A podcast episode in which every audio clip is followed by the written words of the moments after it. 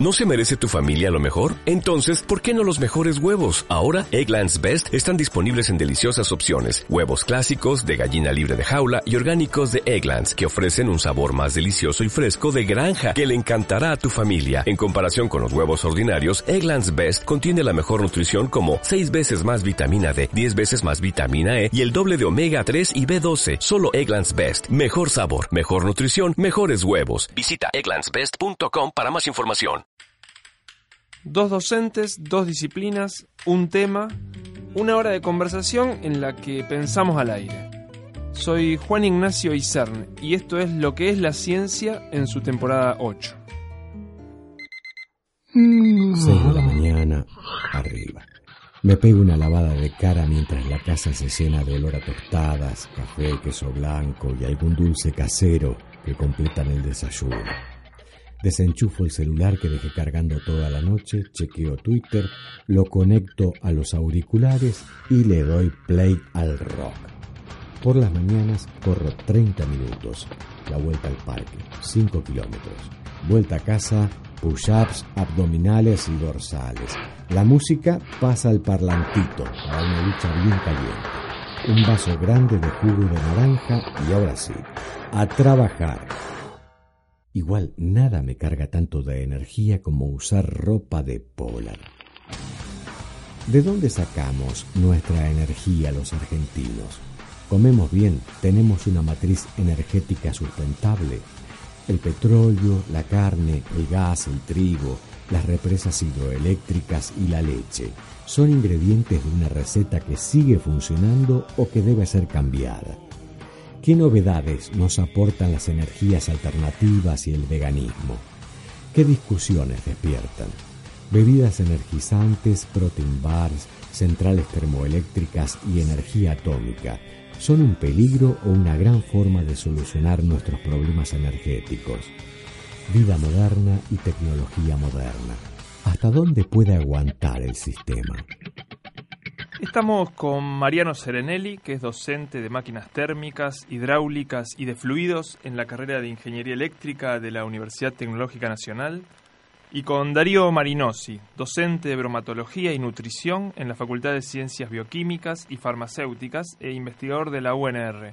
¿Qué es la energía? Vamos de lo general, digamos. Todo tipo de energía son la misma energía, son cosas equiparables, un pedazo de alimento y, y una batería.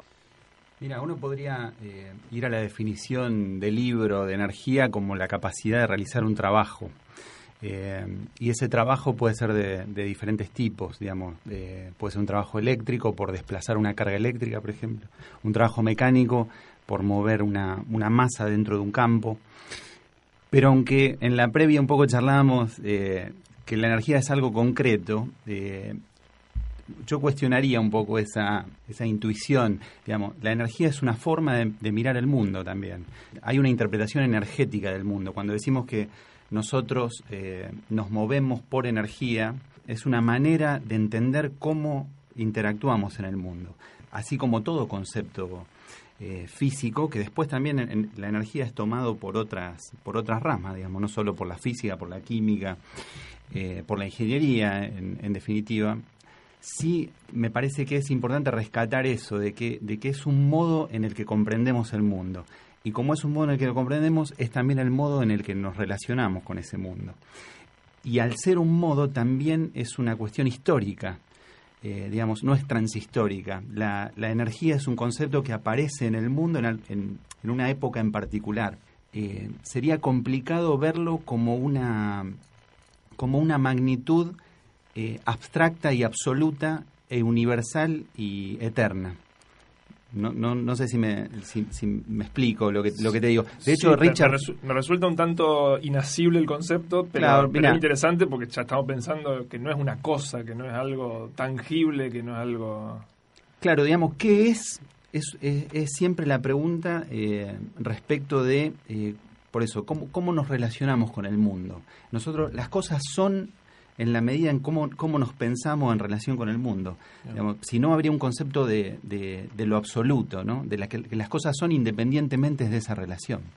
De hecho, Richard Feynman, que es uno de los físicos más eh, eh, históricamente más eh, nombrados e incluso controvertidos, pero digamos aceptado como un erudito, él dice, en realidad no sabemos qué es la energía, sabemos que es algo que podemos medir en algún momento y la naturaleza se, desarrolla, se desenvuelve, hay un cambio, como en todo momento, volvemos a medir esa magnitud y esa magnitud sigue dándonos el mismo valor podemos hablar de un principio general que es el principio de la conservación de la energía, que también surge en un momento muy particular, fundamentalmente siglo XVIII, siglo XIX, esa idea de la conservación, de la intercambiabilidad entre los tipos de energía.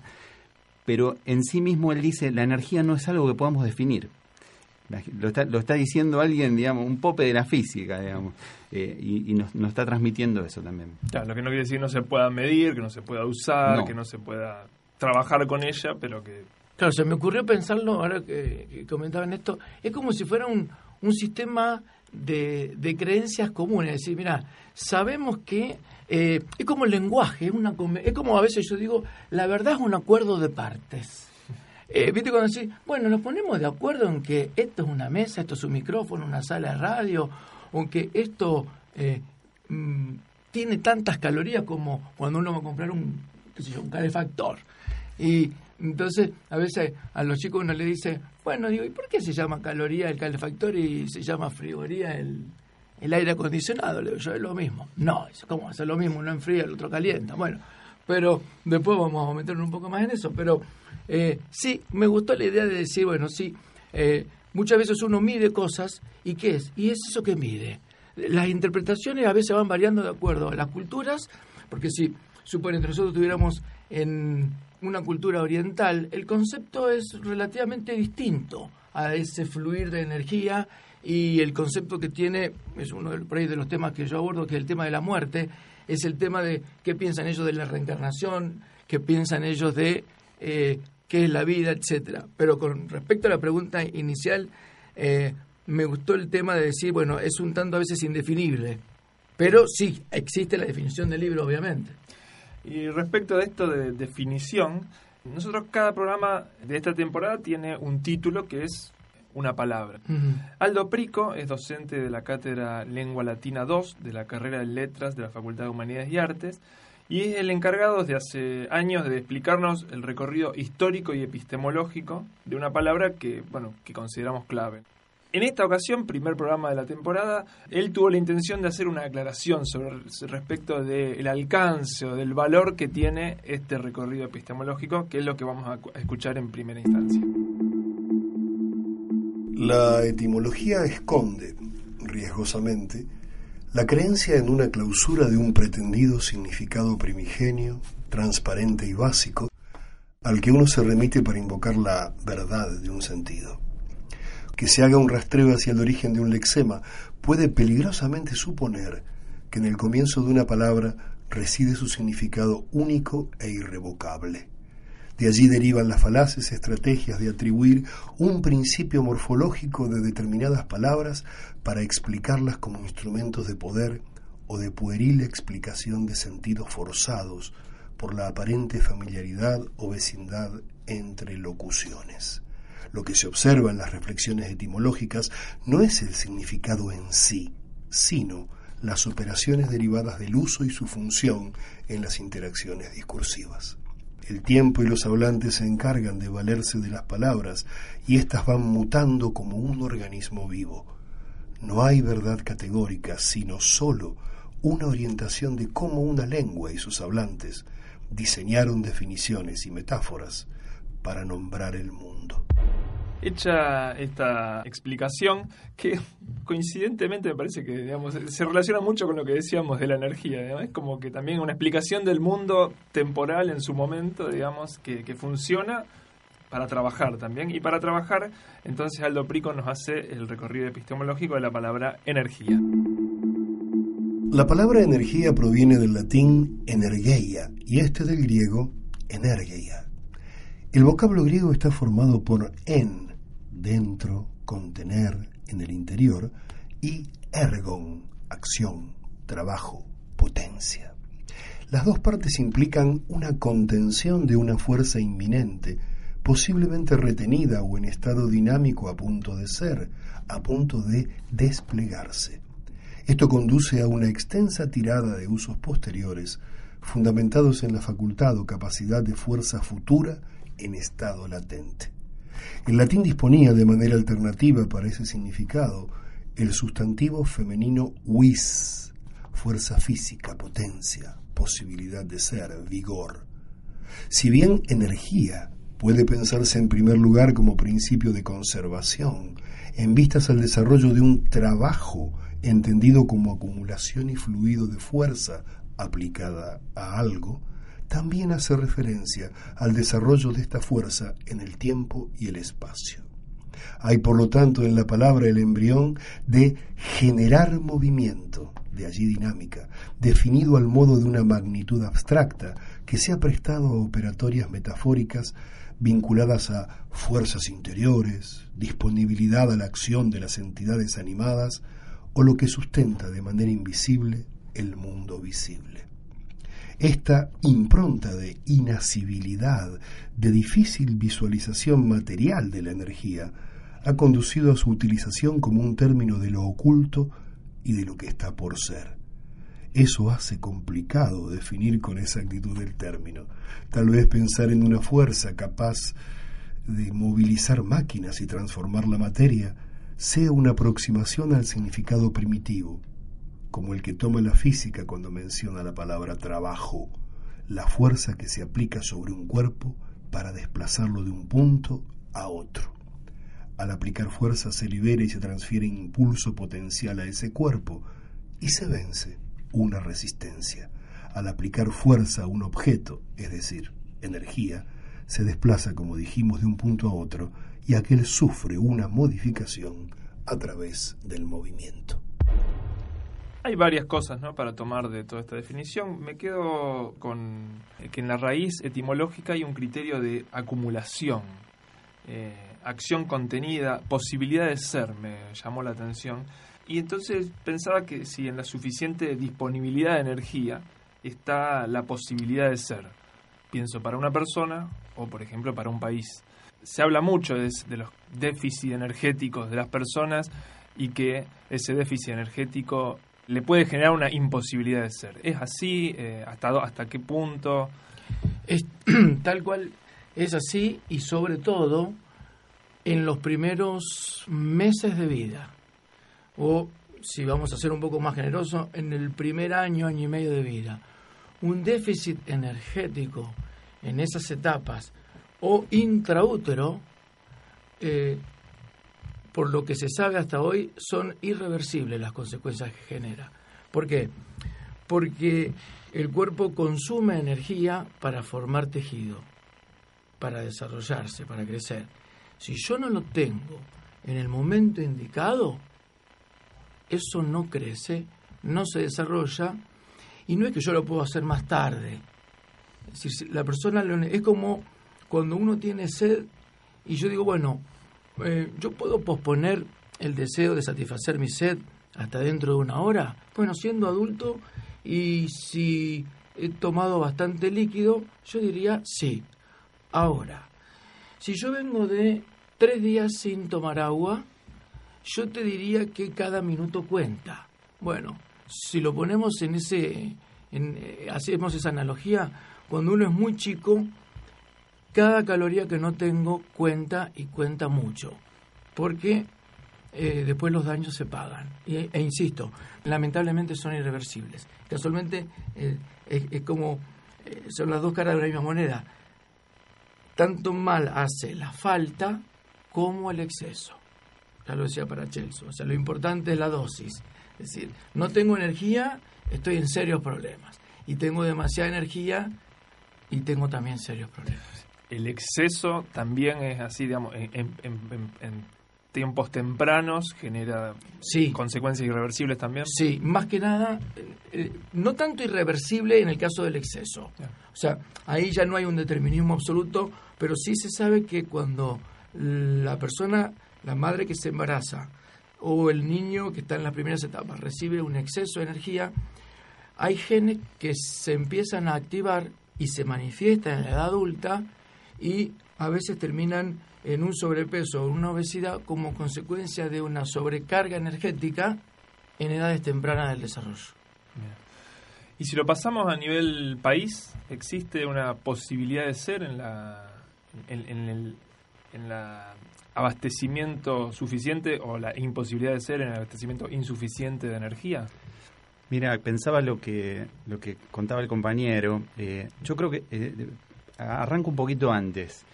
La energía, eh, si aceptamos lo que, lo que estuvimos discutiendo como nociones, eh, hasta te diría intuitivas y, después pragmáticas, digamos, a, la energía se le pueden eh, ver dos, dos caras, una cara cuantitativa y una cara cualitativa.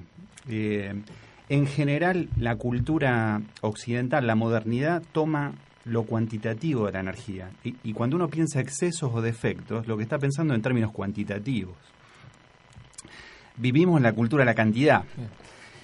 De hecho, yo recuerdo en, clases en la universidad, eh, cuando estudiábamos procesos industriales, decían, la calidad se mide. Digamos, hasta la calidad es cuantificable eh, en, el modo en el que, en el que pensamos e interactuamos con el mundo una locura monumental que habla de, de, la locura con la que vivimos, ¿no? Eh, ahora, ahora voy conectando con lo, que, con lo que contabas. Esa potencialidad en general siempre está asumida desde el lado de la cantidad. O sea, y siempre se piensa que podemos en tanto la cantidad que tenemos para hacerlo.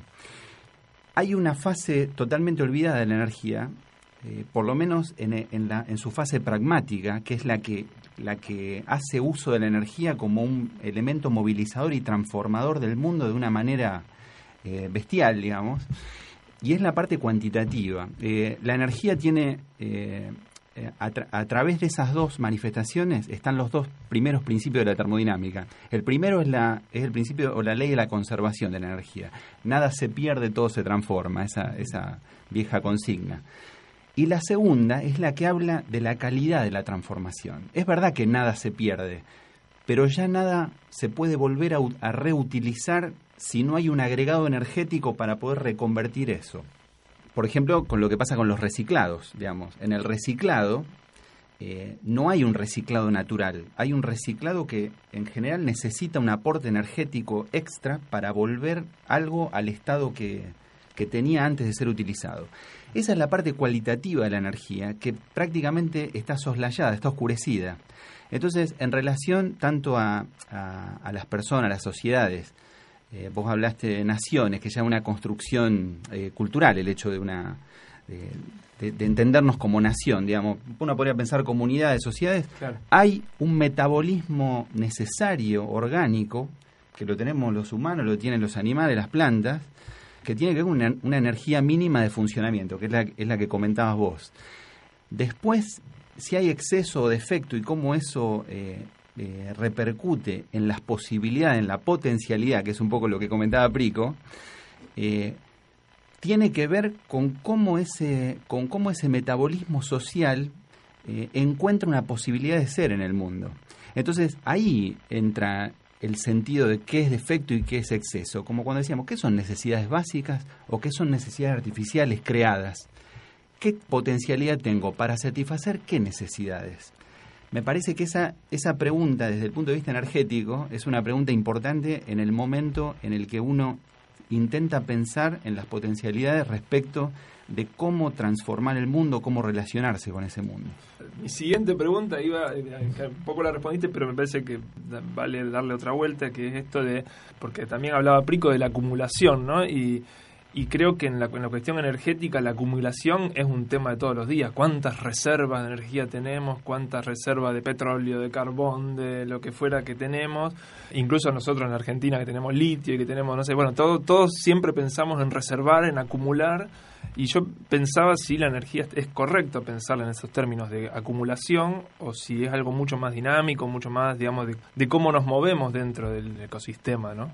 Mira, hay una diferenciación bastante, eh, también pragmática que tiene que ver con la energía como flujo o como stock o como existencia, digamos. El carbón, por ejemplo, es una existencia porque hay reservas, por más que se encuentren eh, eh, día a día reservas nuevas, hay una cantidad finita que es el, producto del mundo natural operando de una manera particular, ¿no? Digamos, eso es una, una reserva que podría ser visto como una acumulación. La energía solar no es una energía, eh, o sea, tiene la condición de flujo, es un flujo que llega con una velocidad, con una, con una intensidad, eh, a un ritmo determinado y se puede acumular a través de artificios creados por la humanidad, digamos, baterías. Eh, pero no es naturalmente un, un, elemento de existencia, es un elemento en flujo, en, en movimiento, digamos. Son esos dos tipos de energía. De todos modos, el tema de la acumulación, de, de, inclusive el tema de los recursos, también es importante pensarlo en, en, el modo en el que interactuamos con el mundo. No hay eh, un recurso finito en absoluto, hay un recurso finito en, en términos de cómo lo estamos usando. ¿Está? Eh, después, bueno, puede haber toda una discusión sobre qué tipos de energía, qué recursos, cuáles sí, cuáles no, por qué sí, por qué no pero fundamentalmente eh, el tema este de la acumulación no se da naturalmente con todos los tipos de elementos de los cuales pretendemos extraer energía. Claro, a muchos sorprende, a mí me sorprendió cuando más o menos me enteré, pero toda la energía eléctrica que estamos usando no viene acumulada de ningún lado, es algo que se genera en el momento que se usa. Entonces quizá uno cuando lo dice parece una verdad de perogrullo después, pero que no lo piensa en el momento, es decir, bueno, lo que estoy usando ahora energía lo están, lo están generando ahora, se está generando ahora porque no, no hay pilas gigantes que mantengan la energía generada hace un rato, y es una novedad, digamos. Claro, eso es muy distinto, por ejemplo, cuando necesitas agua en tu casa, digamos, vos tenés un tanque de acumulación de agua, está bien, para poder llegar el agua ahí una aplicación energética que llevó el agua hasta ese lugar, pero en la medida en que vos ya tenés un, un tanque, un depósito, vos vas decidiendo de qué manera vas eh, eh, demandando esa, esa energía. Pero esa energía está como en algún momento claro. acumulada. Estamos hablando, fíjate que estamos hablando de energía, pero estamos hablando de agua. Pero la energía eléctrica no tiene esa, esa modalidad, digamos. Se produce y se consume. ¿tá? Se podría acumular, pero bueno, la, las condiciones de acumulación son unas condiciones muy muy particulares y muy dificultosas. Claro. Y ya que hablaste del agua, eh, me, me, sonó antes la, la, la, alarma cuando hablabas del agua, eh, Darío. Sí. Eh, ¿El agua eh, cómo juega? ¿Juega en la energía del cuerpo? ¿Tiene que ver con la energía? ¿La falta de agua y falta de energía tienen relación? Técnicamente no tanto. ¿Por qué? Porque el agua no tiene ninguna caloría. Yo, si no, digamos, la explicación de la obesidad será que estoy consumiendo mucha agua.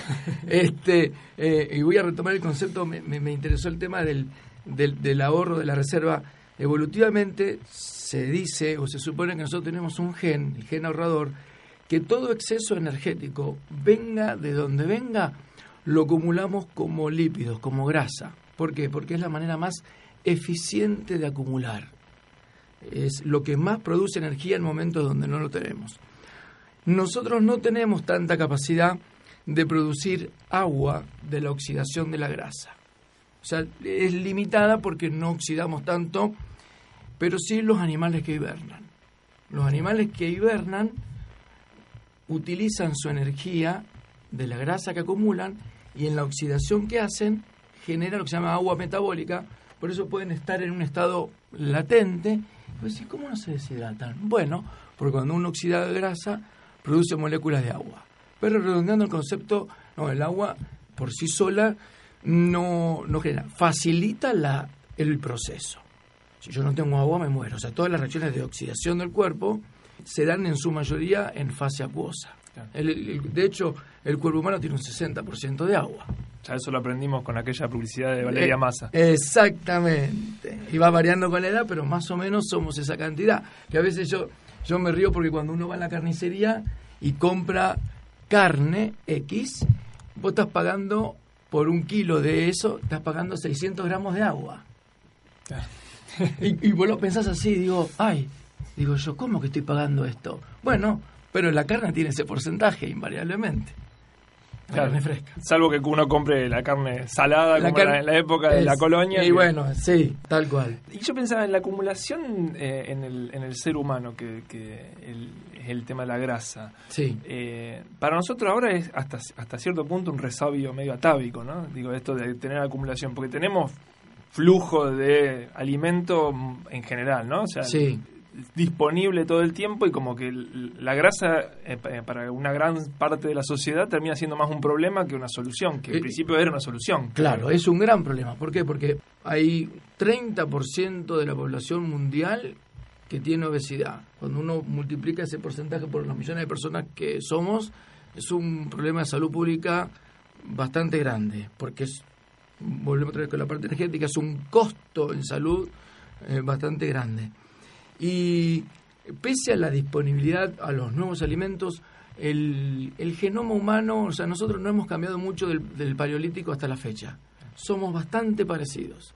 Para la genética, lo que uno mide con un reloj en un 24 horas eh, se miden en miles de años. O sea, hemos cambiado muy poco y lo que sí cambió drásticamente para algunas personas para bien y para otras personas no, es esa facilidad, ese acceso a la energía guardada en los distintos alimentos que uno consume. Entonces, ese exceso uno lo ve reflejado en el sobrepeso o en la obesidad. Y también está en la otra cara, y la gente que no accede, ahí también tenemos el otro problema, esa falta de energía. Claro, la falta, falta de energía. Falta Sí, de yo sí. pensaba en la acumulación, digo, porque, claro, o sea, supongo, ¿no? Que para un individuo que eh, tiene esporádico acceso a, a comida, eh, la, la grasa es una, una que- Porque, bueno, cuando tenés mucho, acumulás. Es- Entonces te sirve para cuando no tenés. Pero el que tiene todo el tiempo... Eh, el- el- lo- lamentablemente no podemos sacarnos de encima lo que nos sobra. O sea, la única forma que tiene el cuerpo de sacarse esa energía que es termodinámicamente imposible es como calor. Entonces, es esa oxidación que hace el cuerpo como calor, vos no la podés mantener. Ahora, el resto lo acumulamos, sean proteínas, sean hidratos de, carbono o glúcidos o el alcohol, todo eso se acumula como grasa cuando lo tenemos en exceso y quemarlo y gastarlo no es tan simple como consumirlo. Uno toma un vaso de una gaseosa, un líquido azucarado o de una bebida alcohólica y en dos segundos incorporaste una cantidad de calorías que te quiero ver cuando haces la cuenta de cuánto tenés que caminar o cuánto tenés que correr para quemar o para gastar esas calorías que, ingresaste, eh, te puede llegar a sorprender. La cuenta es más o menos simple, es un, lo voy a poner en un producto muy argentino, una hora de caminata equivale a una media luna. Entonces, cuando uno lo piensa así, vos decís, ah, eh, ¿qué hago ahora? Bueno, eh, está acumulado así, con eso no quise que uno no tenga que comer, dije media luna porque... eh, Yo ya esta mañana tengo dos horas de caminata bueno, para atrás. el, el problema es el exceso, como de Claro. costumbre, si Sí. no es que ni, son ni buenas ni malas. Claro, y, y respecto a eso también, porque estamos en una sociedad ahora que es eh, grasofóbica. Sí. Todos queremos tener cero de grasa. Sí. ¿Y está bien eso? Está pésimo. Porque cuando la grasa es esencial, o sea, hay dos nutrientes, vamos a hablar de, de- de- de lo que aporta energía, hay dos que son esenciales, las proteínas y las grasas. Los hidratos de carbono, si quieren, nos haría la vida un poco amarga, por hacerlo metafórico, pero no son indispensables. Ahora, si yo no como grasa, estoy en serios problemas porque porque hay una parte de las vitaminas y una parte de ácidos grasos que vienen disueltos en la grasa que si yo no los ingiero me muero. Uno lo puede ver en las mascotas o los que crían animales, los grandes animales, que es lo que primero ve el médico veterinario en salud animal, el brillo del pelo. En el pelaje uno puede ver de manera indistinta la calidad de la grasa que la persona está consumiendo. De hecho, cuando una persona se desnutre, el pelo se empieza a opacar y se le hacen como franjas blancas por déficit de una vitamina particular que no viene al caso y la piel se va poniendo distinta. El cuerpo te está dando señales de que le está faltando algo y está usando la reserva, pero le está faltando, te está dando esas señales. Cuando es como cuando se te prende la luz en el auto o en el vehículo, decís, estás usando el tanque de reserva. Prestale atención porque en algún momento vas a ir por la ruta y vas a hacer ¡puch! y te quedaste. Bueno, y ya particularizando en, en cómo funcionamos acá, ¿de dónde sacamos nuestra energía los argentinos? Para empezar a, a, digamos, a ver después de dónde deberíamos, quizá la hacemos bien, quizá la hacemos mal, digamos. ¿de dónde sacamos nuestra, nuestra energía? Eh, como matriz energética y como alimentos, eh, nuestra, nuestra costumbre. Mira, eh, yo lo, lo que sí me, me, me cuelgo un poco del comentario de Darío Ah, perdón, sí. eh, y, y- y vamos a eso que, que vos marcabas recién. Digamos, hay, hay, un, hay un peligro en considerar la energía desde un punto de vista cualitativo, eh, cuantitativo, porque, digamos, es la, la idea de que si yo consumo una cantidad de calorías o de joules o lo que sea, eh, la unidad que sea, eh, satisfago las condiciones del metabolismo de nuestros cuerpos. Y eh, la vida no es un número, digamos. Entonces, digamos, yo puedo consumir una cantidad de calorías, pero esas calorías, no, digamos, en, en, nivel cuantitativo, en nivel numérico, a lo mejor corresponden a lo que tengo que consumir. Pero yo no, no consumo un número, consumo algo y integro algo con mi cuerpo. Eh, y yo creo que eso un poco habla de, de, qué tipo de metabolismo hemos desarrollado socialmente. Eh, ¿Por qué te digo esto? Porque, por ejemplo, cuando uno habla de alimento, que, que, era el punto este, y la energía exosomática, digamos, cuando uno habla de alimento, no es lo mismo hablar de... El alimento no es calorías, el alimento es alimento, el alimento también es compartirlo con un con un compañero, digamos, con la, con la familia en la mesa, con, bueno, eh, tiene que ver con el lugar donde se comparte, digamos. Si yo solo reduzco el problema de la energía a un tema numérico, ¿qué estoy diciendo del mundo? ¿De qué mundo estoy hablando? Podría preguntarlo distinto. En cuanto a matriz energética, yo no, tengo en este momento los porcentajes de cómo está compuesta esa torta de la que, de la que se abastece el país. Pero básicamente hay eh, energía hidroeléctrica, y energía de combustibles fósiles. Todo lo que son energías alternativas, solar, hay algo de energía nuclear en Argentina también, pero todo lo que es eh, energías alternativas es un, es un porcentaje muy pequeño. Digamos, casi todo se cubre con fósiles, que sería gas y, eh, y petróleo, acá muy poco carbón, eh, hidroeléctrica y energía nuclear. ¿Y se puede decir que eso funciona para nosotros hoy? Claro, lo que pasa es que la pregunta ahí fundamental es, digamos, ¿qué quiere decir funcionar? ¿qué se entiende por funcionar? Tanto corporalmente, ¿qué se entiende por funcionar? ¿Qué se entiende por funcionar como, como comunidad, como sociedad, como país, digamos, para, para poner un, un, manto más institucionalizado? Entonces, a partir de ahí se destruye la pregunta, porque la pregunta, si podemos funcionar así, ya no discute el modo de funcionamiento. Dice, che, estamos funcionando así, se sostiene este funcionamiento? Cuando hablamos de desarrollo sostenible, por ejemplo, para poner un, concepto muy, muy masivo, claro, muy de moda, ¿sostener qué? ¿Qué es lo que pretendemos sostener? ¿O qué es lo que se pretende sostener? Muchas veces uno en la diaria, de alguna manera, se ve envuelto en un viento o, en, una, en una marea que repite conductas o eh, toma elementos, toma imaginarios y, y los, los lleva a la práctica, ¿no? Pero ¿Qué, es lo que queremos sostener? ¿Cómo queremos funcionar? A mí, digamos, eh, en la opinión personal me parece que estamos funcionando muy mal, eh, porque eh, hemos perdido un, un, contacto con lo natural desde un punto de vista mucho más orgánico.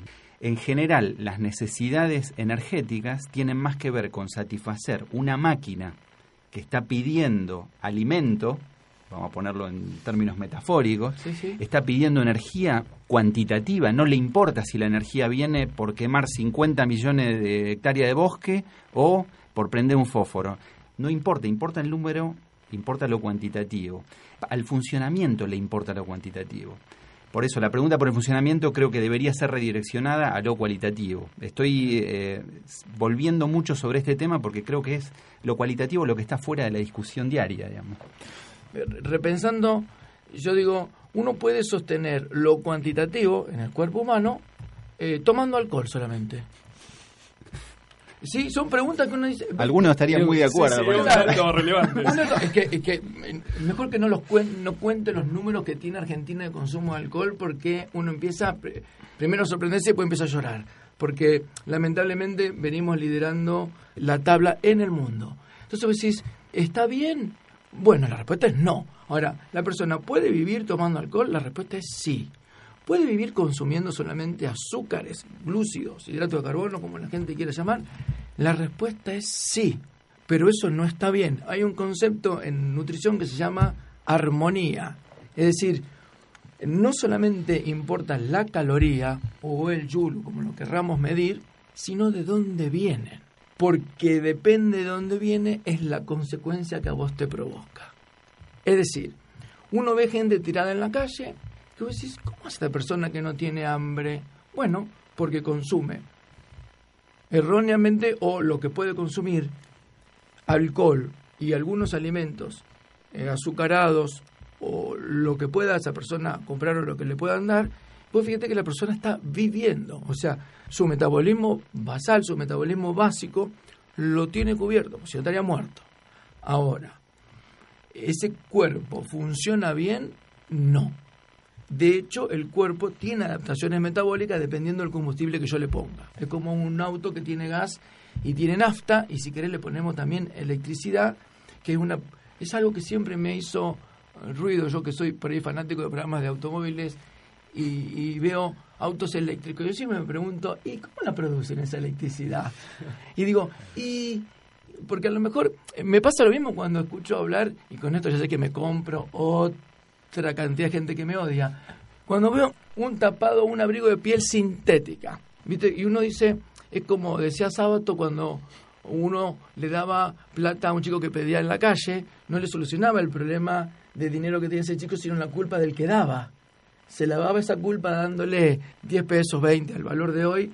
Pero pues le, soluciona, ¿hiciste algo en, en, mejorarle la vida a ese chico? No, el beneficio fue tuyo, no del chico. Entonces, este, viendo el tema eléctrico, es una pregunta que todavía no empecé a investigar demasiado, pero sí la parte sintética, y vos decís, y si una piel sintética, más o menos eso tarda como 100 años en degradarse, andás a ver el mecanismo de síntesis orgánica y la energía y los contaminantes que se generaron para producir eso que te genera tan poca culpa comprártelo porque ya no, esto no es animal. Y yo digo, ah, qué interesante. Y con respecto a los alimentos, bueno, importa la cantidad y la calidad. Esto es como el tiempo que uno le dedica a algo. Vieron que en una época, o no, lo importante de, de, los hijos es no el tiempo que uno dedica, sino la calidad. Y yo digo, bueno, mirá, digo, a mí yo, las cuentas no me dan, digo yo. Yo creo que las dos cosas son indisolubles, porque si no, eh, bueno, lo primero lo tenemos a la vista. No puedo darle una hora de 24 de suma calidad porque el chico te va a decir, mm, no, no estoy satisfecho con esa hora, por más que sea de muy densa, energética o afectivamente hablando. No sé si fui claro. Sí, sí, sí, perfectamente. Y respecto a cómo estamos consumiendo, hay, pautas de consumo alimenticio, ¿no? De, la Argentina, de cuando yo era chico y de ahora, bastante distintas. Totalmente, lamentablemente son muy distintas. No sé cuál de las dos era buena, pero ahora se ve como, la como bastante mala la de cuando éramos chicos, de que eran todo carnes, carnes rojas y y digamos que básicamente era el emporio de la costeleta con ensalada y hoy es el de la suprema con papa frita probablemente sería como para semblantearla así rápido perfectamente bueno yo como soy científico yo miro resultados ¿Viste? Cuando vos decís, a ver, porque cuando uno dice estará bien, estará mal, podemos pensar 400 teorías distintas. Y después vemos los resultados y decimos, bueno, evidentemente no andamos muy bien. Uno cree que antes eh, dice así, la costeleta con ensalada, el emblema de la Argentina hace mucho tiempo atrás. Muy bien, pero ¿cuánto se comía y a qué hora se comía? O sea, ¿cuánto me refiero a cuántas costeletas te comías y en qué hora te comías? Bueno, antes había una determinada hora para comer y para cenar, o, y también las colaciones, el desayuno, la leche, como se decía en su momento, la merienda, té, o colación, como le quiera decir. ¿Y cuáles son los resultados de ahora comparado con los de antes? Bueno, los números te lo están diciendo. La cifra de obesidad. Vamos a hablar de Argentina. Pues bueno, evidentemente algo estamos haciendo mal, pese a que si uno lo compara en plata, la carne, y puede parecer raro, es bastante barata comparado con otros alimentos. Andá en la verdulería y después te cuento lo que sería comer bien, porque también es, es otro de los mitos, pero no me voy a desviar de la pregunta.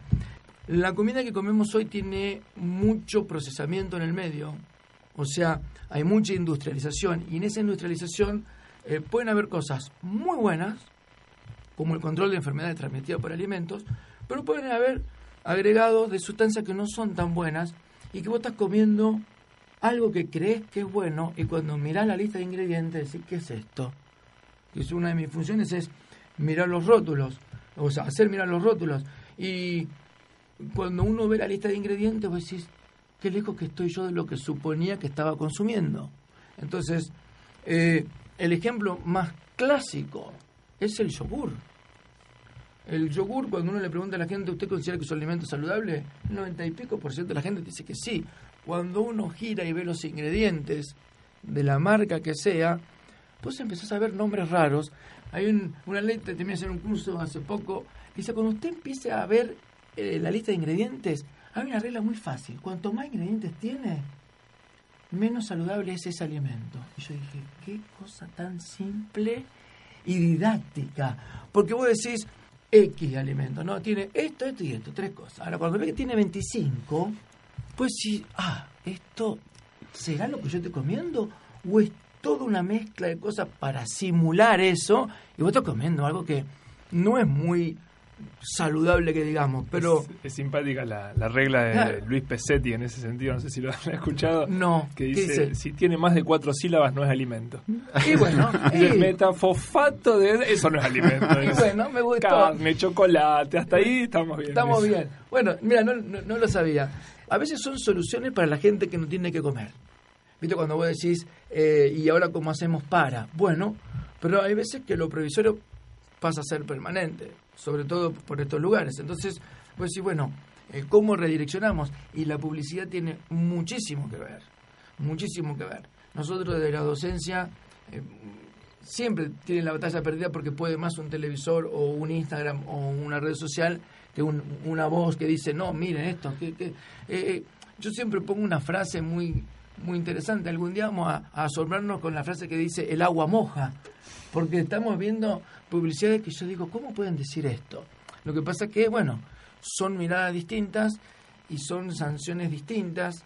Eh, por ahí a las empresas les conviene más pagar la multa. Entonces, si yo te cobro 10 mil pesos por hacer una publicidad engañosa o falaz y gano 10 millones de pesos por hacer eso, adivinan qué hace la industria? Paga la multa y la sigue haciendo porque el número le sigue dando. Sí, de hecho, uno podría pensar, digamos, una multa es un tipo de sanción que no no es correctiva, digamos, es justamente habilitante. Claro. Es el, número que se le pone a poder seguir eh, contaminando. Eso también pasa, eh, digamos, desde el punto de vista energético o de la producción de, cualquier tipo de mercancía. Y ese, el tema de mercancía es fundamental, porque, digamos, nosotros vivimos en una sociedad donde así como el alimento, eh, las, la salud, son todas formas de producción de mercancías, ¿a dónde queda la satisfacción de esas necesidades de metabolismo básico? No, digamos, un yogur se vende para con eso generar eh, plusvalía, dinero, digamos, ganancia. Entonces, el tipo de sociedad en el que vivimos marca de qué manera hablamos de un alimento, de la energía, de los recursos, de las necesidades.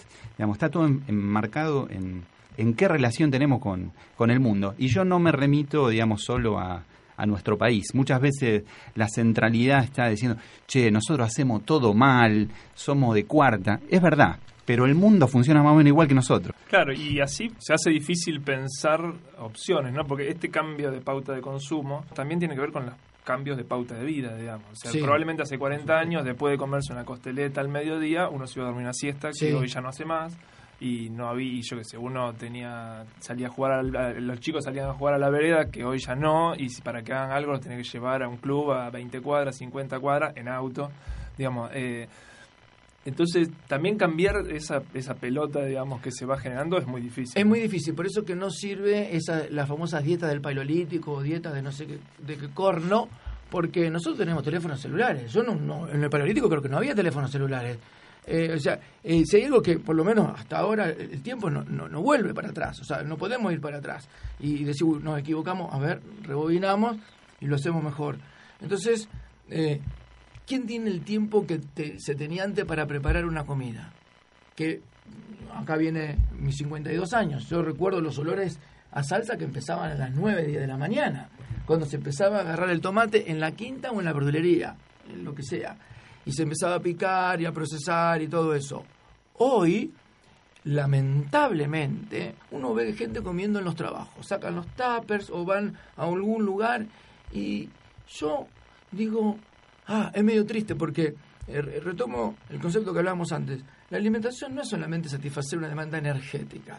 Es el contacto, es el esparcimiento, es la parte social, la parte placentera, la parte dónica, la parte de disfrutar, de etcétera, que se perdió. Cambiarlo es bastante imposible, o bastante difícil, no imposible, porque vos decís, eh, y mirá, si cada vez tenés que trabajar más o la demanda laboral es más grande, vos no tenés tantas ganas tanta fuerza vital, tanto vigor, me gustaba lo, lo que decía este hombre sobre la etimología, como para hacer una comida elaborada. Porque necesitas, vamos a hacer rápido, vos necesitas más o menos media hora, 40 minutos para hacer una comida en tu casa. Si tenés los elementos. O sea, si tenés la materia prima. Olvídate de si tenés que ir al supermercado, ya los tiempos son distintos. Entonces, ese es un problema. El otro problema que yo me agarro la cabeza es que cuando cada familia parece un hotel, cada persona come una comida distinta. Y yo digo, ah, qué interesante, para mal, obviamente. Pues, ¿cómo puede ser que si, eh, porque vos no podés eh, orientar eh, la manera de alimentarse de un niño cuando el niño es como el alumno, que a veces uno tiene, quiere que nunca le tome examen, quiere aprobar la materia, no quiere tener clase, etcétera. Bueno, el docente se equivoca si empieza a hacerle ese caso porque el responsable es uno y dice, no, señores, mire, tenemos que dar este contenido, tenemos que evaluar acá, tenemos que hacer este trabajo, etcétera. Bueno, ¿qué hay hoy? Pollo con ensalada para salir de la costeleta o pescado, que en Rosario se come casi nada. Una, una paradoja. Tenemos un río que produce una gran cantidad de peces y nosotros no hay casi ninguna pescadería. O sea, hay muy poca si uno lo relaciona con la cantidad de habitantes que tenemos. Entonces vos decís, ¿y por qué? Y bueno, porque se come comida eh, rápida, como se le dice, y, hago la aclaración. La culpa no solamente la tiene McDonald's, porque mira si la causa de todos los males fuera McDonald's, el problema sería resuelto en dos segundos, ¿viste? Que, no, porque resulta que yo digo, miremos un poco más, y no va a ser cosa que el problema no solamente esté acá, sino que esté en otros lugares. Pero es difícil por el, la velocidad a la cual se vive y hay poco tiempo para reflexionar qué es lo que se está haciendo con esta máquina que es el cuerpo humano, ni hablar del país, ahí no me meto, yo me meto eh, en la parte del ser humano que ya tengo suficiente para preocuparme. Planteábamos que hay que hacer cambios en cómo funciona el sistema y eso va, va a ir relacionado también del desarrollo de una nueva matriz energética o quizás haya una matriz energética más adecuada a nuestra forma de, consumo actual. Hay una cosa que es muy clara, digamos, cuando se habla de reemplazar la matriz energética, en todo caso se hace una cuenta de cuánto, qué, demanda hay energética. Y lo que se trata es de sostener esa demanda con energía alternativa. Vamos, vamos a pensarlo, decir, che, se termina el petróleo, no hay más, hace mal, después cada, uno tendrá su, su, argumento sobre el petróleo, sobre el carbón, sobre las energías de origen fósil, digamos. Pero lo que se está tratando es de que esa torta no se degrade. O sea, que la cantidad, no solo que no se degrade, sino que vaya aumentando, ¿no? Porque el crecimiento económico, el, crecimiento de la producción y, y de lo que se llama el progreso o el bienestar, entendido en esos términos, implica un crecimiento energético. Digamos, trae aparejado sí o sí un crecimiento de la demanda energética. Entonces, en definitiva, la mayoría de las discusiones sobre la matriz energética tiene que ver con que esa torta no se haga más chica. ¿Se entiende la mano? Entonces decís, che, ¿con qué reemplazo el petróleo? Pero lo que no se discute es para qué estoy usando petróleo. ¿Para qué estoy usando energía nuclear? Aparte de discutir la energía nuclear, una de las cosas que está en esta, en esta conversación desde el inicio es que lo que hemos aprendido a hacer es a ver los problemas por separado, digamos la fragmentación social, digamos, hace, eh, digamos, de bien en un pensamiento fragmentado. Entonces, si yo lo que estoy pensando es cómo, cómo mantengo la matriz energética y eso no lo pienso en relación a los alimentos, a las relaciones entre las personas, a los modos de producción, a qué producimos, para qué, para quién, eh, es una discusión que parece que se hace grande, pero en la medida que se hace chica y comprensible es, es ineficaz. ¿Y dónde podrías ver los algunas líneas de dónde habría que corregir el funcionamiento del sistema, digamos, para no tener que ir aumentando progresivamente. Mira, yo eh, el tema de corregir o de modificar o de mejorar también es parte de un discurso dominante. O sea, hoy el discurso dominante sobre la energía, sobre el funcionamiento del mundo, se trata de seguir haciendo lo que estamos haciendo, tipo negacionistas, Trump, por ejemplo, para poner un, eh, Donald Trump para poner un, nombre, ¿no? Digamos, no hay cambio climático, hay que seguir haciendo, la naturaleza siempre va a poder eh, responder, siempre vamos a inventar algo que, permita mejorar esa situación. Después está otro tipo de encare que acepta que hay cambio climático y dice, che, tenemos que corregir este sistema para no dañar el medio y para, bueno, es otra falacia, porque lo que no funciona es el sistema. Y eso no lo podemos corregir modificando eh, el sistema, corrigiéndolo, mejorándolo. La única manera de ahí es destruirlo y construir una cosa que tenga más que ver con un, o sea, como recuperar una especie de metabolismo social en armonía, como decía Darío, con el metabolismo natural, para si uno quisiera diferenciar naturaleza humana, naturaleza no humana. Al marxismo siempre se le hizo una crítica de que no, no hacía, no, no, no estudió el tema ecológico, digamos. Hay una gente, digamos, una corriente de pensamiento que trata de releer a Marx y sus eh, ideas sobre eh, eh, naturaleza, digamos, cuál, cuál era el rol de la naturaleza. En algún momento él hace una, en, en, unos textos, eh, hace referencia a algo que se llama la ruptura metabólica, que es un, es un elemento que hoy se, se toma bastante en esta corriente de pensamiento que vuelve a leer, y justamente habla de una ruptura entre el modo de funcionamiento social y el modo de funcionamiento natural, para decirlo de algún modo. Cuestión que eh, explota en el siglo XVIII pero digamos, eh, no se trata de encontrar cuándo explotó, qué día, a qué hora, sino entenderlo como un proceso que fue funcionando y que fue separando al humano de lo natural.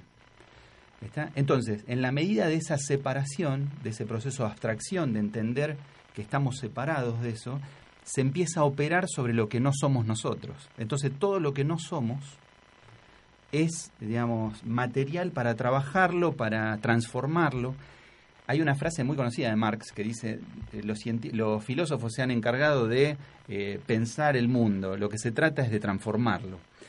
Muchas veces se entiende eso desde el punto de vista dinámico y también de cambiar el orden existente, pero digamos, cierta epistemología trata de esa cuestión sobre un proceso humano histórico en el que dejamos de contemplar y estar en armonía con el mundo para tener una voluntad de transformación, una, una, potencia de transformación, de modificación, de utilización, una voluntad pragmática, una voluntad utilitaria. Por eso decía esta figura del mundo como una góndola.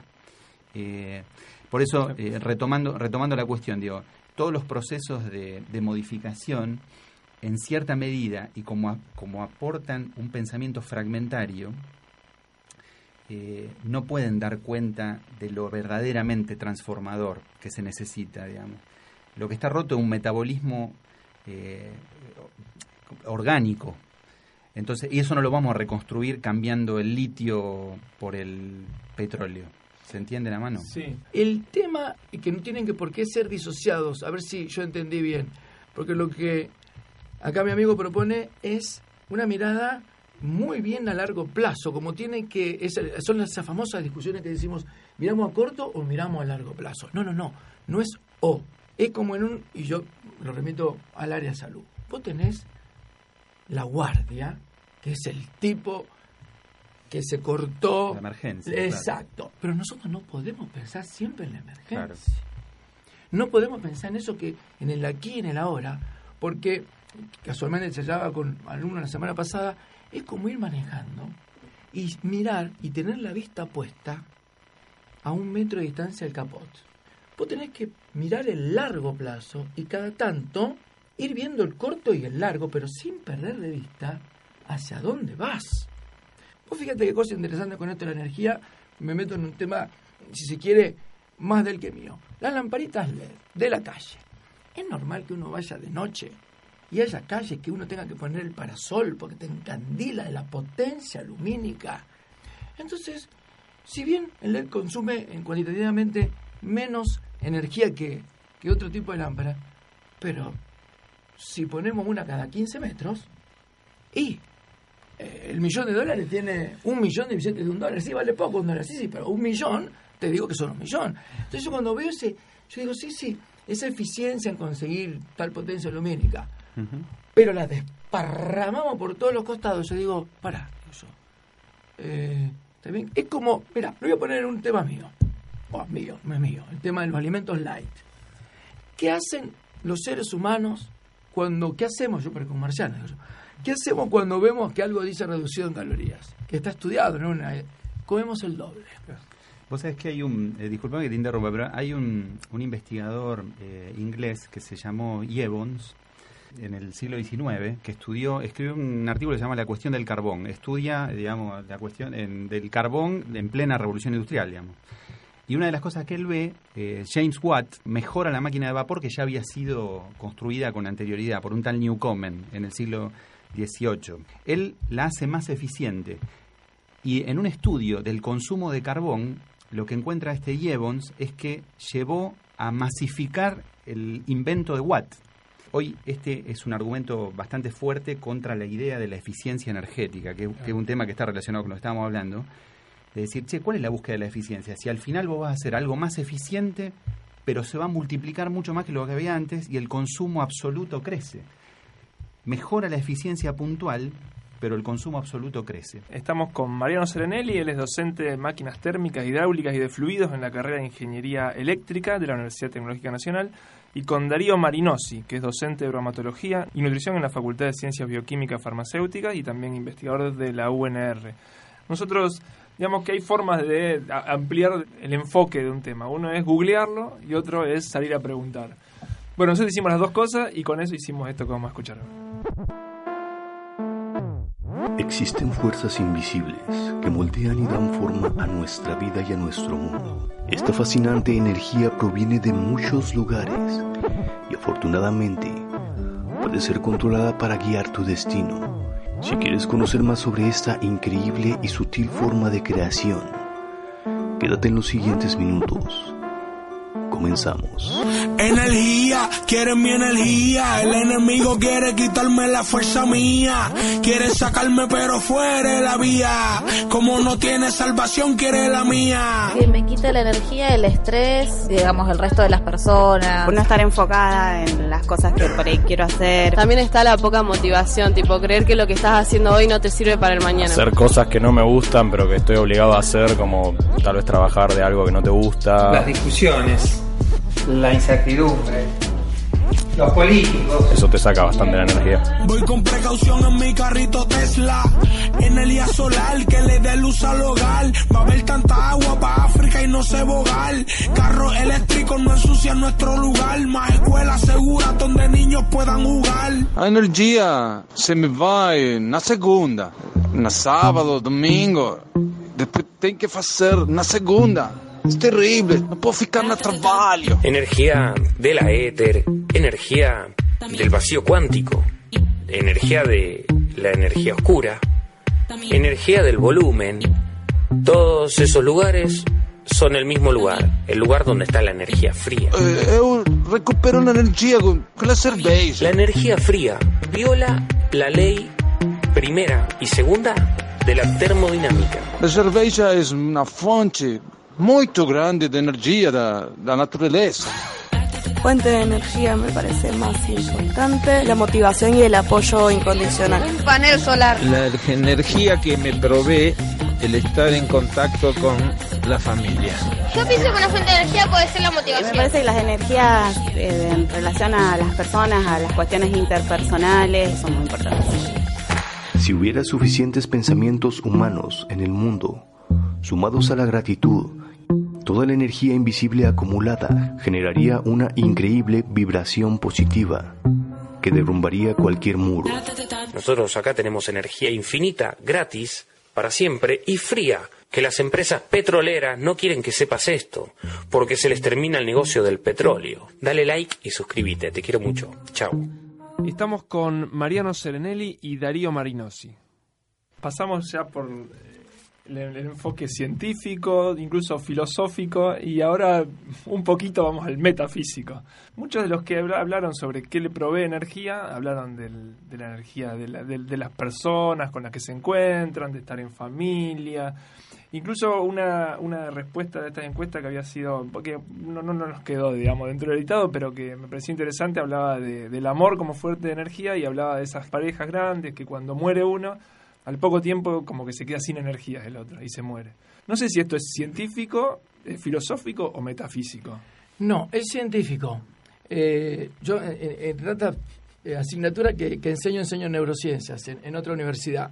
Y la, la, respuesta que vi, en, que escuché, mejor dicho, eh, tenían que ver con el deseo, con la motivación, con la gratitud. Y me quedé pensando también, como decía Mariano, no sé si no han oído del índice de la felicidad. Y no tiene mucho que ver con el PBI de esos países. A veces, cuando vos mirás los números, los países más felices no son los países que tienen un ingreso per cápita muy alto. Por no decir menos 10 como el chinchón, acá había delatar mi edad. El cerebro, o básicamente la parte que más tiene desarrollado el humano, que es lo que está detrás de la frente, el lóbulo frontal, eh, es lo que te hace sacar energía de esos lugares donde vos decís, yo no sabía que tenía esa energía. Ejemplo clásico, uno está cansado, casi como que ya estás para irte a dormir. Pero te llega un mensaje, una llamada por teléfono, o sucede algo en tu casa, y vos salís corriendo 100 metros llanos que reíte de lo que ganan algunas carreras en Juegos Olímpicos. ¿Cómo sucede eso? Bueno, porque se pone en marcha un mecanismo eléctrico y hormonal que hace que vos utilices ese combustible de reserva y pisás el acelerador como nunca lo pisaste en tu vida. Y vos decís, ¿y eso de dónde salió? Salió de ese lugar. Y la motivación tiene, está eh, estudiado el, fenómeno, pero completamente estudiado. Y también estaba escuchando que la gente dice no tengo energía porque por esto, porque no estoy motivada, porque soy infeliz o porque o por el estrés, porque escuché o por los políticos. Bueno, fíjate que todo da vuelta alrededor de una pregunta que se hacía Víctor Frank, el sentido de la vida. Cuando vos le preguntás a las personas qué querés ser, que es la pregunta más peligrosa que a veces uno hace eh, porque te dicen nada. Y cuando la respuesta es nada, yo abro los ojos y digo, estamos mal. Por más eh, que tengamos eh, está el adelanto o, etcétera. Pero no, este, resumiendo y concluyendo la, pregunta, sí, es, no, es eh, nada irreal, es completamente cierto que la motivación para uno y para otro lado te produce o te saca esa, entre comillas, energía. Y siguiendo con el tema energético y buscando a ver si es metafísica o física o qué es, eh, uno cuando entra en Google y pone energía, energía libre, energía pura, energía ilimitada, aparece un generador de Tesla, esto de la energía fría. ¿Hay algo, algo de ciencia en todo eso o es solo metafísica o cómo es? Yo desconozco, digamos, el corazón o la, la, cuestión en, en profundidad, digamos. Sí que cuando, cuando surgen ese tipo de, problemas siempre se va medio a lo conspiranoico en un sentido de si hay tecnologías que como no son un negocio siempre están ocultas o están eh, eh, se las tira para atrás, digamos, se las se las soslaya. Inclusive se, se asesina a personas que están trabajando en eso, digamos, hasta eh, digamos, yo lo conspiranoico no lo, no lo condeno porque también creo que vivimos en un mundo donde puede pasar cualquier cosa. Y de hecho, digamos, hay un montón de, formas de producción energética que son mucho más simples que, proyectos ambiciosos como los de Tesla, que también son soslayadas. O sea, hoy alguien que, que teje, por ejemplo, dice, ¿qué hace tejiendo si en el, en, qué sé yo, en el negocio eso cuesta 250 mangos? El otro día estábamos haciendo con un chico en un taller una polea, una polea de metal, estábamos mecanizando una polea. Eh, me dice, ¿para qué la mecanizas? Si en la ferretería de acá al lado eh, vale 50 mangos la polea. Y, o sea, la polea solo tiene que ver con lo útil y con el precio, digamos. No tiene nada que ver esto de alimentarse en el sentido de compartir algo, aprender algo nuevo. Hay un montón de tipos de energía, para ponerlo en ese sentido, que son mucho menos grandilocuentes, como eh, posibilidades de energía fría, la misma fusión nuclear, ¿viste? Y son también soslayadas, con mucho menor costo, digamos, porque es más difícil decir esto de... No, lo de Tesla es un, es un delirio total. Acá intervino Westinghouse, la General Electric, Benjamin Franklin y Thomas Alba Edison, todo para condenarlo a este muchacho. Digamos, hay, hay toda una, una construcción más grande. Pero a mí me parece que esas microenergías que son cotidianas, que están todos los días, también permanentemente son atacadas. Lo que pasa que, digamos, como que es como pisar una hormiga, digamos, ¿no? Eh, hay, una, hay una cuestión que parece que no se oye, que no se siente. Ah, ahora, así como eh, están un poco de moda, me parece, las, las, huertas urbanas, también se está haciendo más, digamos, más, más difusión de la posibilidad de la autogeneración de energía, que si bien tiene que ver con esto de la, de la acumulación y de, la, de, la, de lo numérico, también puede tener, o sea, que yo produzca en mi casa mi propia energía, también hay, como otra, otra relación con la producción de energía, ¿no? Es algo que, que podría considerarse un avance social, digamos. Yo pienso que sí, pienso que así como la, la autoproducción de alimentos es una cuestión que te retorna e, esta idea de volver a la tierra. Digamos, nosotros somos de una generación, todos los que estamos en esta mesa y muchos de los que están escuchando, que entendimos que las cosas se compran, no se hacen. Digamos, cuando un par de generaciones atrás, mi abuelo, que hoy tendría 90, 100, tenía en el fondo de su casa una huerta y no se le hubiera ocurrido nunca ir a comprar determinadas cosas a una verdulería, a un supermercado. Digamos, de hecho no había supermercado, digamos. pero bueno, o sea, son como cosas que se van dando. El retorno a la autoproducción energética, me parece que eh, el alimento en su, en su aspecto energético es una vuelta a poder producir lo que necesitamos. Por supuesto que es un tema complejo. Yo tampoco me parece que un buen abordaje sea desde, desde lo individual, eh, el tipo de yo produzco mi propio alimento, digamos. Eh, porque tampoco no tiene sentido en, eso, en esos términos. No se puede satisfacer determinadas cosas desde lo individual. Sí lo extendería a un nivel social. Eh, una, si se quiere, nueva ola eh, en lo que tiene que ver con nutrición y con, y con alimentos que está muy, muy de moda, es el veganismo. Ah, sí. Y quería algún, alguna línea sobre, sobre eso, sobre la posibilidad primero de nutrirse a partir de alimentos que no tengan ningún origen animal. Volvemos otra vez al paleolítico. Es decir, fíjate que eh, es como hemos hecho un giro 360 grados. ¿Dónde quedamos? En el, mismo, lugar. Es decir, volve, yo siempre rescato a mi amigo Paracelso. Los extremos son malos. Está tan mal comer carne, y cuando digo carne, por ahí la gente piensa en, vaca. Carne es pescado, ave, eh, cerdo, vacuno. ¿Cómo comer plantas? Vamos a poner esos dos extremos. El ser humano tiene su fisiología, su metabolismo preparado para comer de todo y necesita comer de todo.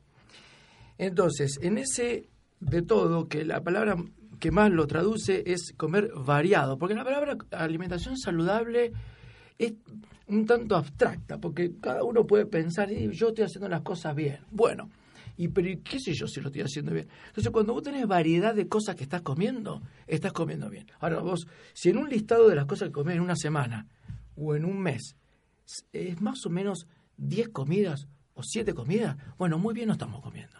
Entonces, el veganismo es una postura, una moda y como diría Coco Chanel, la moda pasa y el estilo queda. Es decir, son modas. A veces no hay que preocuparse tanto. No obstante, sí hay que tener, el veganismo se entiende la persona que es vegetariana estricta.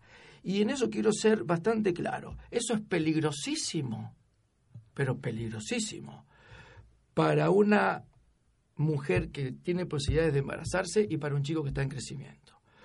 Un adulto se la banca mejor o tiene posibilidad de adaptarse a ciertas falencias que tienen los vegetales que eh, no tienen así las proteínas de origen animal.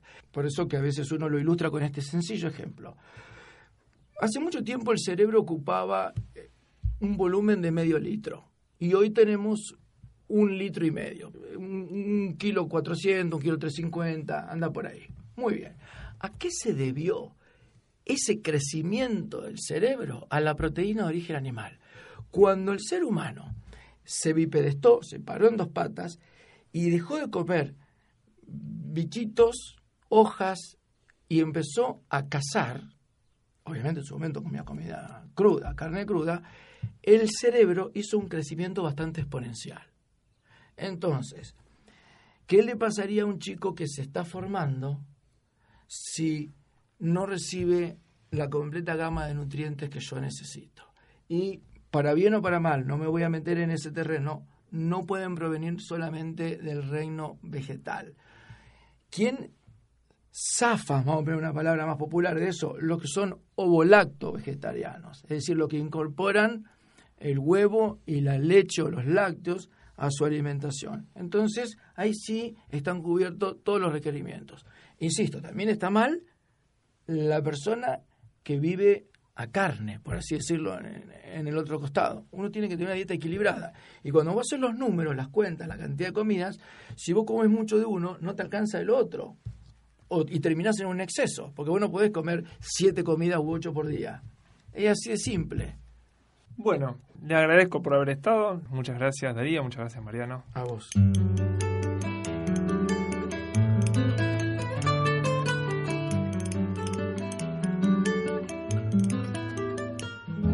Qué bonito, qué curioso, qué bonito. Que haya formas, mil estrellas, que haya un sol. Qué bonito, qué curioso, qué bonito. Que haya idiomas, mil maneras de decir amor. Qué curioso que haya guerras, que haya treguas, que haya paz. Qué bonito que es el ritmo lo que es la ciencia es una coproducción entre el Laboratorio Sonoro de la Facultad de Ciencia Política y Relaciones Internacionales, la Dirección de Comunicación de la Ciencia y Radio Universidad de la Universidad Nacional de Rosario, con la participación de Natalia Fernández Báez, Juan Ignacio Iser, Martín Parodi, Guillermo Peñalves y Aldo Prico y la participación especial de Mariano Serenelli y Darío Marinosi. Curioso que haya guerras, que haya treguas, que haya paz. Qué bonito que es el ritmo del vals. Qué bonito que es el viento en tu pelo. Qué curioso que haya cinco dedos la palabra amigo y que los colores sean como son. Qué bonita es la verdad en tu boca. Qué curioso que haya un principio y un Qué bonita que la luz a la mañana, ver las hojas, ver las ramas y saber que el mundo está reinventando sus antiguas maravillas, nuevos llantos, nuevas risas y este valsecito más.